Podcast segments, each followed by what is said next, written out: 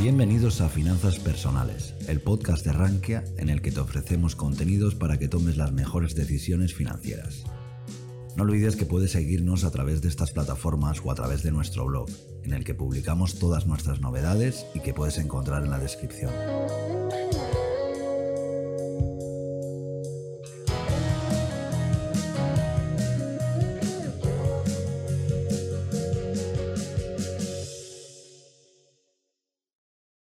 Tenemos, la verdad es que ya un montón de preguntas y voy a empezar por una que nos hacen que es para, en concreto para Martina y para Silvia.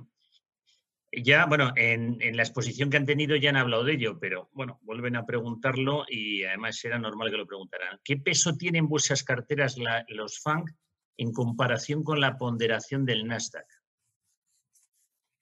Empezamos por Martina.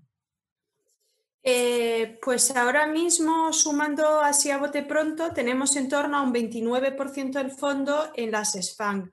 Eh, las FANG, por recordar, son Facebook, Apple, Amazon, Netflix y Alphabet, que representa el grupo que está detrás de Google.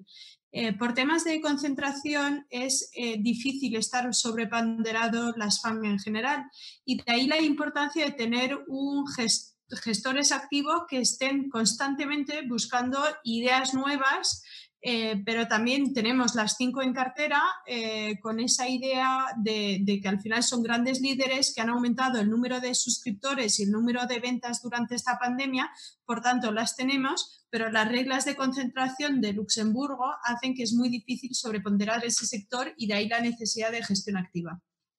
Bueno, quizás, y perdona que apostille, quizás en este momento es mejor no ponderarlo más, ¿no?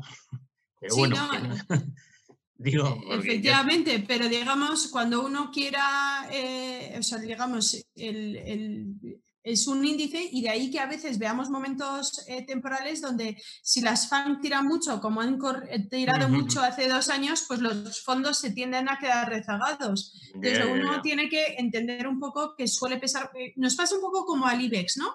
que también tiene una concentración muy grande en bancos. Entonces, pero de ahí la importancia de tener gestores activos que vean más allá de las FAN, porque hay oportunidades en las FAN, pero también hay muchas oportunidades fuera de las FAN. Sin duda, yo creo que Silvia nos ha hablado de que hay oportunidades más allá de las FANG y vamos, hemos visto que están menos ponderados por lo que ella ha estado explicando con los diferentes fondos. Sí. En nuestro caso, en el fondo BJ World Technology, tendríamos un peso del 10% en estas empresas eh, lo cual es muy bajo, ya que, por ejemplo, en el Nasdaq suponen un 50% casi, eh, y en el fondo Next Generation, como hemos visto, no invierte en las 100 compañías más grandes, por lo tanto el peso es cero. Eh, forma parte de nuestra filosofía de inversión y de la visión del equipo el ceder un poco de terreno ¿no? de estas grandes empresas para buscar oportunidades en empresas más pequeñas. Fenomenal. Pues ahora nos llega una pregunta para Almudena Mendaza de Natixis que dice, ¿qué diferencia principal existe entre lo que entendemos por economía de la suscripción y consumo digital? Bien, pues nada, gracias. Agradezco la, pregunta. Eh, mm, bueno, es cierto que eh, la parte de consumo digital, como decíamos antes, es eh, existen de hecho bastantes estrategias y bastantes gestores activos que invierten en, consumo digital, es una parte de la economía de la suscripción. Es decir, la economía de la suscripción engloba algo más porque además consumo entendemos que puede ser adquisición de bienes o contratación de servicios eh, y lo se puede hacer de diferentes maneras. Como nosotros lo hemos entendido hasta ahora es haciendo un desembolso eh, económico. La diferencia de la economía de la suscripción es que es esa misma adquisición de bien o de servicio, pero a través de una eh, suscripción que normalmente, bueno, pues tiene unos, eh, eh, se hace con una serie de pagos mensuales, trimestrales, de manera recurrente. Entonces, por eso decimos que en la parte de consumo digital puede ser parte de la economía de la suscripción dependiendo de cómo la empresa determine el modelo de acceder a ese consumo, de desarrollar ese consumo. Entonces, va más allá del consumo. Es simplemente una nueva forma de adquirir o de acceder, como decíamos antes, a bienes y servicios que no supone per se un desembolso eh, como lo conocíamos hasta ahora. Esa es la, esa es la principal diferencia. Engloba, es, un, es un concepto más amplio, si se quiere, en cuanto a un modus operandi realmente que solamente el, hecho de consumir per se.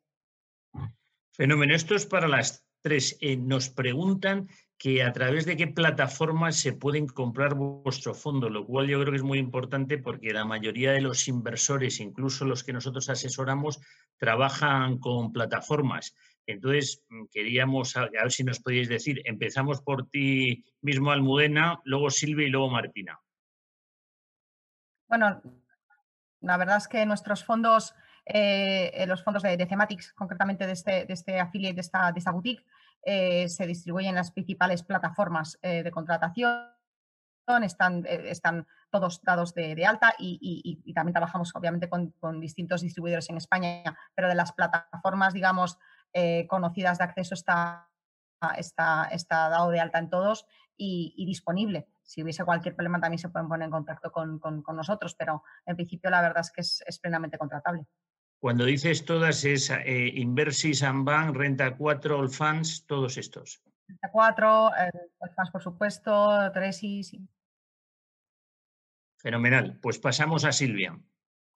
Por mi lado, un poco lo mismo. Eh, nuestros fondos al final están disponibles en todas las plataformas. Sí que es verdad es que el fondo de Next Generation es un poquito más joven, eh, por lo tanto, igual en alguna puede que no esté dado de alta todavía, pero en ese caso, por favor, que nos contacten directamente a BlackRock y nos encargaríamos de que lo diesen de alta.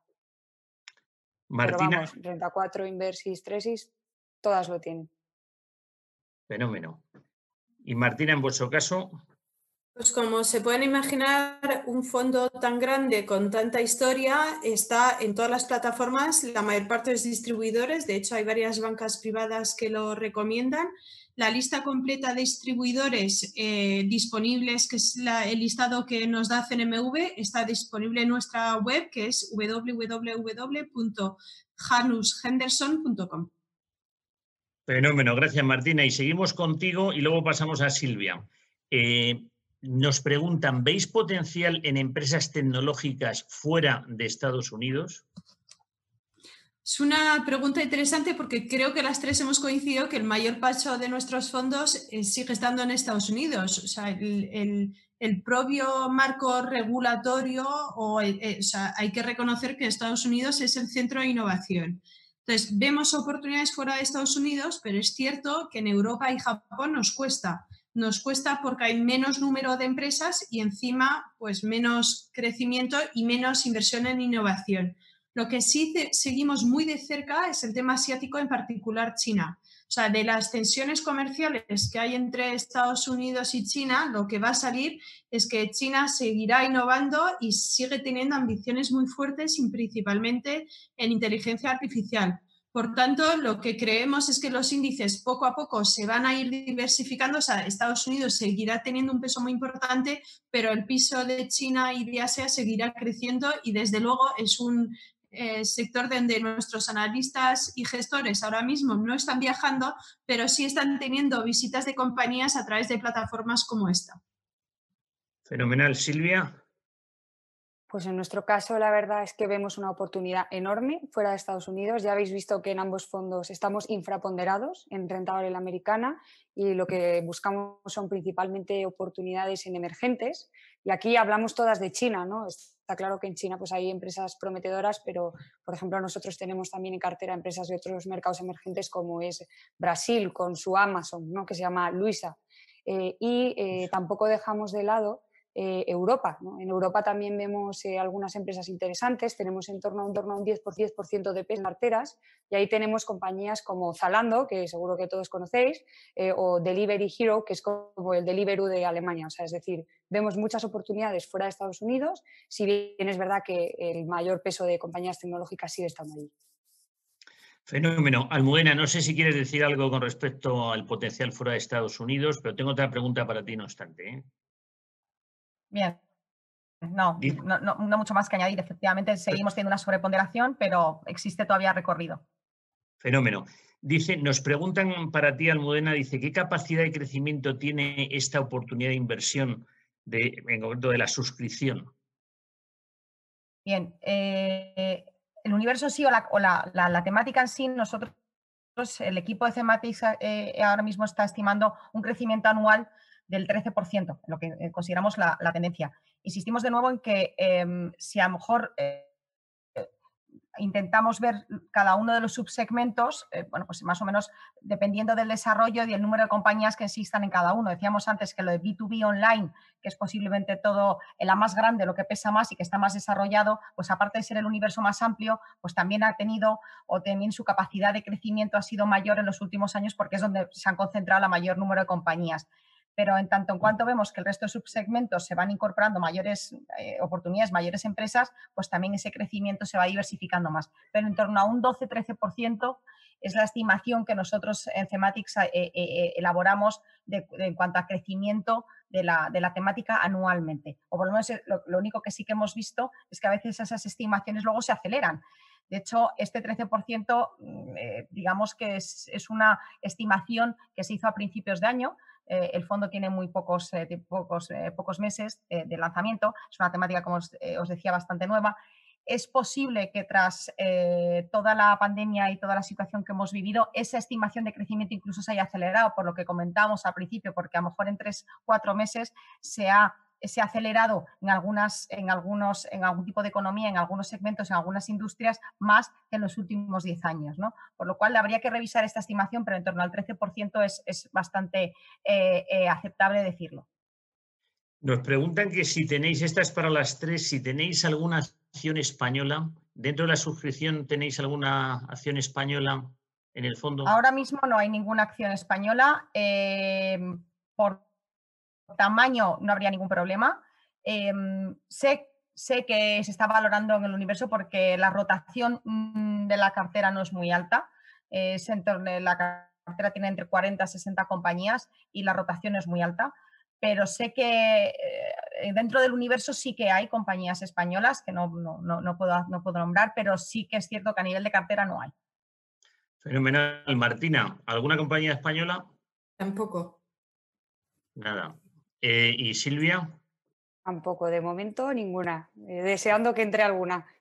Tenemos que ir mejorando, eh, digo, con las compañías españolas. Bueno, dos preguntas, vamos, para Martina y para Silvia. En concreto, empezamos por Silvia. Dice, ¿qué valoración tienen vuestros gestores acerca de los riesgos de deslisting de empresas chinas tecnológicas en Estados Unidos? Sí, este es un tema bastante bueno, complejo, técnico, podríamos decir. Eh, básicamente lo que ha dicho el gobierno estadounidense se ha puesto un poco más duro eh, con los requisitos que impone a las empresas para listar eh, pues en, la bolsa americana y básicamente lo que les pide es dos cosas. La primera es que demuestren que no son compañías de ningún estado extranjero, que no están state owned, podemos decir, eh, y la segunda lo que les piden es que, es que muestren su auditoría eh, al regulador eh, estadounidense. Lo que hemos, hemos visto, es que las empresas interesantes para nosotros no son, son ¿vale? Y en segundo lugar, ya están empezando a mostrar, mostrar, mostrar, esta condición del gobierno americano siempre antes pasando por el gobierno chino, por, supuesto. Por supuesto, por supuesto. somos negativos con estas medidas y que es verdad que se muestra pues una clara eh, dureza por parte de Estados Unidos con China, pero lo que queremos es que las compañías que nos interesan, que son eh, pues en el ámbito de educación, de telecomunicaciones, eh, de entretenimiento, que están ahí listadas, no son del gobierno chino y que van a cumplir con el requisito de publicar sus, datos de auditoría. Por lo tanto, no nos preocupa. De hecho, incluso puede ser positivo, eh, ya que de alguna manera puede proteger eh, al inversor. Y actualmente tenemos ADRs en los dos fondos y el peso aproximado es de un 5% en los dos. Y nuestra idea es seguir invirtiendo sin problema, eh, siempre y cuando analicemos las compañías y nos parezcan interesantes. Fenomenal. Eh, Martina nos tiene que dejar a menos 10, eh, con lo cual ya las preguntas que quedan las voy a hacer, vamos, tienes dos minutos, con lo cual tampoco es mucho. Teníamos la del, del deslisting de empresas chinas, que no sé si nos quieres decir algo al respecto. Yo creo que lo que eh, sobre todo es un poco, como decía Silvia, que habrá mayor regulación. Entonces, una forma de protegerse lo que tienen nuestros gestores es asegurarse que invierten aquellas empresas que tienen dual listing, que están tanto cotizando en Estados Unidos como en Hong Kong. Y entonces van eh, utilizando, por si acaso se cierra la línea de Estados Unidos, que es verdad que habría plazos de tres años, siempre tendrían lo de, eh, lo, de Hong Kong. Nos, la última pregunta. Genial, perfecto. y perdonadme que os tenga que dejar. Esta es un poco, dice, ¿cómo generar alfa en una categoría de fondos con índices de referencia con tanta rentabilidad? Para nota.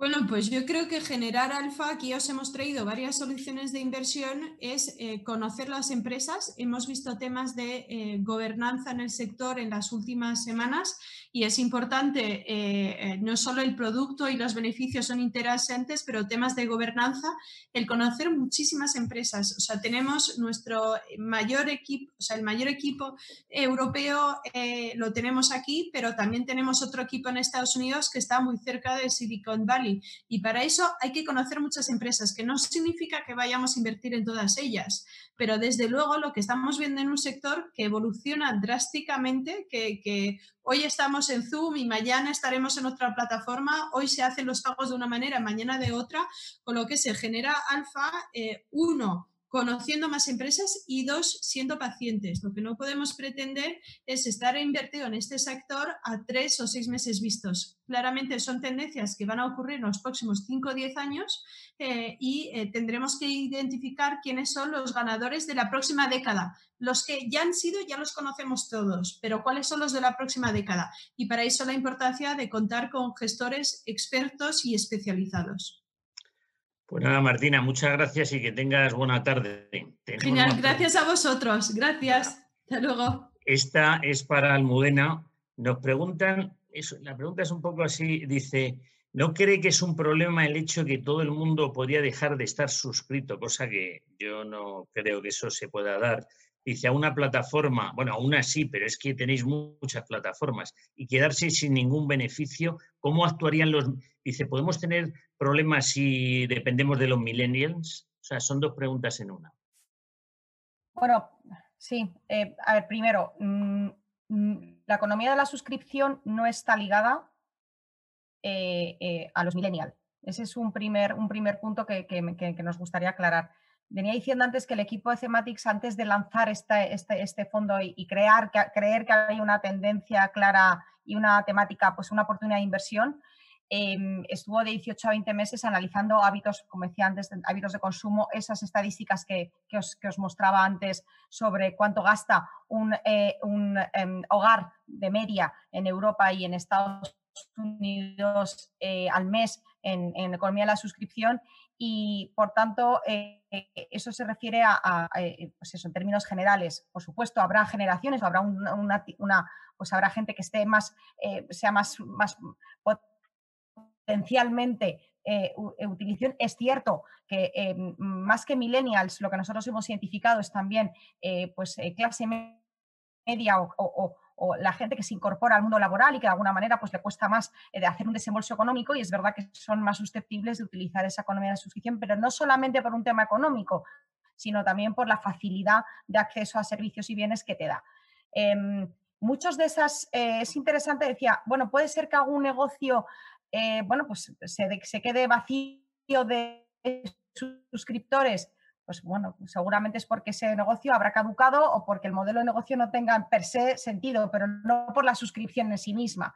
En cualquier caso, mm, yo creo que una buena contestación a esta parte de la pregunta es ver la cantidad de compañías de economía tradicional que al revés están incorporando, como decíamos, el modelo de suscripción y ponía el ejemplo de BMW, de Costco, de Ford, que también aparecía en la diapositiva sobre la e, industria automovilística, que han incorporado la, suscripción o la membresía como una forma recurrente de generar flujos. Entonces, estamos viendo el efecto contrario no que se vacíe de alguna manera pues un determinado, eh, em, eh, bueno, pues eh, como decía, un determinado negocio, una determinada compañía, porque no haya suscriptores, sino que las compañías que no lo tenían así, que realmente pues funcionaban de manera tradicional, lo están incorporando. Por lo cual nosotros vemos que la tendencia claramente es la contraria. Es verdad que las digitales, pues hasta ahora solamente ha habido ese modelo de suscripción y que en un, futuro pueden desarrollar a lo mejor paralelamente tener dos tipos de acceso para, eh, eh, o de, oferta, digamos, al consumidor. Pero hoy por hoy, ni en la parte de B2B ni en la, la, parte de B2C pensamos que sea un riesgo, sino al revés, el incremento de mayores suscriptores por plataforma. Muchas gracias, Almudena. Tenemos más preguntas, pero ahora vamos a pasar a Silvia. Con respecto a lo que habíamos preguntado antes de cómo generar alfa en una categoría de fondos con índices de referencia con tanta rentabilidad, ¿cómo lo ves? Sí, Pues mira, eh, es una pregunta muy interesante y aquí eh, directamente pues, eh, hecho con el equipo gestor y la verdad es que el gestor de este fondo, Tony, gestiona además una estrategia en Estados Unidos de tecnología que es la número uno de 9.000 fondos del sector. Es decir, creo que él eh, puede darnos algún consejo de cómo generar alfa. Y él básicamente atribuye el alfa de sus carteras a tres motivos principales. El primero es no estar pegado al índice de referencia, eso lo hemos visto, como los dos fondos eh, invierten en geografías y en capitalizaciones distintas a las que tiene el índice. En segundo lugar, eh, creo que es muy importante entender que la disrupción tecnológica no solo eh, está en el sector tecnológico, sino que está en muchos otros sectores. Todos conocemos Amazon, Netflix, Facebook, no estarían clasificadas como empresas tecnológicas y, sin embargo, pues están eh, son pioneros ¿no? En, ¿no? En, ¿no? En, en, en, innovación, innovación, innovación. El eh, objetivo de, de, pues, pues, pues intentar a decir, ¿no? Ellos intentan capturar esas áreas temática, más que esto que una compañía, sino que ellos identifican las temáticas que creen que tienen sentido a largo plazo y luego buscan esas compañías que mejor lo van a hacer dentro de esas temáticas. Fenomenal. Tenemos otra pregunta. Lo de las suscripciones también da mucho de sí. Eh, esta para ti, Almudena. Dice, nos preguntan, dice, ¿existe un universo suficientemente diversificado dentro del mundo de la suscripción? Sí. Eh, bueno, eh, no voy a volver a, la presentación, pero bueno, para daros algunas, algunas cifras, por si todavía existe alguna, alguna duda. ¿Existe un universo suficientemente diversificado? Pues segmentos, como hablábamos antes, tanto en negocios eh, directamente a consumidor como en negocios entre eh, empresas, lo del B2C y B2B. Veíamos que tanto lo que es offline como offline, por lo cual cuatro subsegmentos y un universo que aproximadamente ahora mismo representa en términos de capitalización unos 400 billones de dólares, lo cual consideramos que es eh, bastante diversificado. y un universo en torno a entre, entre 200 y 300 compañías identificadas en el universo actualmente insisto que es una temática pues, eh, muy atractiva y eh, de, rápido crecimiento, por lo cual los gestores eh, consideran que ese universo también se va a ir desarrollando. Pero hoy por hoy, tener entre 200 y 300 compañías identificadas en el universo de inversión es suficiente para poder considerar la temática diversificada a la hora de construir la cartera. Fenomenal, gracias Almudena. nos preguntan, dice, ¿qué subsectores esta en concreto es para Silvia? ¿Qué subsectores dentro de la tecnología tienen mayor potencial en vuestras carteras? ¿Cloud, microprocesadores, software? Pues mira, al final nosotros lo que intentamos es eh, invertir en tendencias seculares a largo plazo que además pues, se han visto más potenciadas con todo el tema del COVID. Principalmente eh, estaríamos hablando de inteligencia artificial, de la nube, el comercio electrónico, la educación online, los pagos digitales, la telemedicina y todo el mundo de eh, videojuegos y entretenimiento a la carta. Esos serían los principales temas que habría en ambos portfolios. Con respecto a lo que hablábamos antes, dice, ¿qué exposición tiene al cloud? Que creo que has dicho ya algo al respecto. Dice, ¿cómo ven la competencia en el sector con los movimientos en una Europa de crear una asociación de empresas de cloud? No sé si esto a lo mejor se sale un poco Sí, la verdad es que ahí eh, no lo sé. Lo que sí que sé es que eh, el equipo a la hora de invertir en empresas de cloud, en lo que se centra es en la seguridad que, que, en la nube, porque es verdad que han proliferado un montón esas empresas, eh, pero hay que centrarse también en, la ciberseguridad que hay detrás. Por lo tanto, pues tenemos en carteras, sobre todo, por ejemplo, en el top 10 del seguridad dentro de la nube pero no te puedo decir más del sector en Europa porque la verdad es que ahí eh, pues el equipo no me ha comentado nada. Bueno, estamos ya casi en hora y la verdad es que creo que habéis hecho unas presentaciones estupendas. Creo que he sacado ideas para asesorar a mis clientes con fondos específicos, lo cual estaba muy bien y algunos en concreto que pues que unos los tenía pero otros no. Entonces, no sé si, eh, Almudena, quisieras decir algo ya para finalizar, alguna idea así fuerza para que se le queden a todos nuestros eh, televidentes. Pues eh, la verdad es que posiblemente una, y es una, idea con la que he comenzado antes, y es que el universo de inversión temática no, solo no solamente nos aporta, bueno, pues de alguna diversificación en nuestras carteras, tiene sentido pues para de alguna manera pensar en el largo plazo y que es apasionante encontrar, bueno, pues también temáticas dentro de ese mundo de, tendencias que, realmente pues compongan una oportunidad de inversión. Y en ese caso, pues eh, invertir en lo que pensamos que va a ser un poco el futuro de cómo seguir accediendo a bienes y servicios, pues la verdad que desde Thematics es un, es un, es un reto, ¿no? Eh, para nosotros eh, hemos visto durante el COVID que efectivamente hay algunas temáticas que los inversores nos están demandando y la parte de tendencias pensamos que hay que seguirla, diferenciarla mucho de la inversión sectorial. Esto no es inversión sectorial, esto no es inversión, eh, insistimos, de corto plazo de moda y, realmente creemos que la inversión temática cada vez va a tener un hueco mayor en las, en las carteras y nuestra recomendación es, bueno, pues apostar por diversas, muchas de ellas y simplemente complementar nuestra cartera con inversiones de este estilo que seguramente en el largo plazo van a tener un, retorno eh, riesgo pues bastante ajustado. Pues muchas gracias y lo mismo te digo a ti, Silvia. ¿Alguna idea, fuerza ya para finalizar? Sí, nada, pues simplemente decir que en el entorno actual en que nos encontramos, más que nunca creemos que es importante ser selectivos ¿no? a la hora de invertir sobre todo ser selectivos en renta variable. Es verdad que si hubiésemos hablado hace seis meses, eh, es probable que no hubiésemos centrado ¿no? en la inversión sectorial, pero en el momento actual en que nos encontramos es muy importante ser selectivos. Eh, en BlackRock nos gustan empresas de, calidad, eh, principalmente empresas del sector tecnología, y pensamos que es el sector que va a ser más resiliente de cara a la recesión o a, a, lo que nos viene ahora, que es verdad que lo que hemos vivido ha sido muy duro, pero la realidad es que todavía nos queda, nos queda recorrido. Y dar las gracias a todos los oyentes eh, y a ti también por moderarnos. Y, gracias a vosotros. nada más. Si te ha gustado este contenido, recuerda que puedes estar al día de todas nuestras novedades suscribiéndote a cualquier plataforma desde la que nos escuches o a través de nuestro blog en Rankia que te dejamos en la descripción.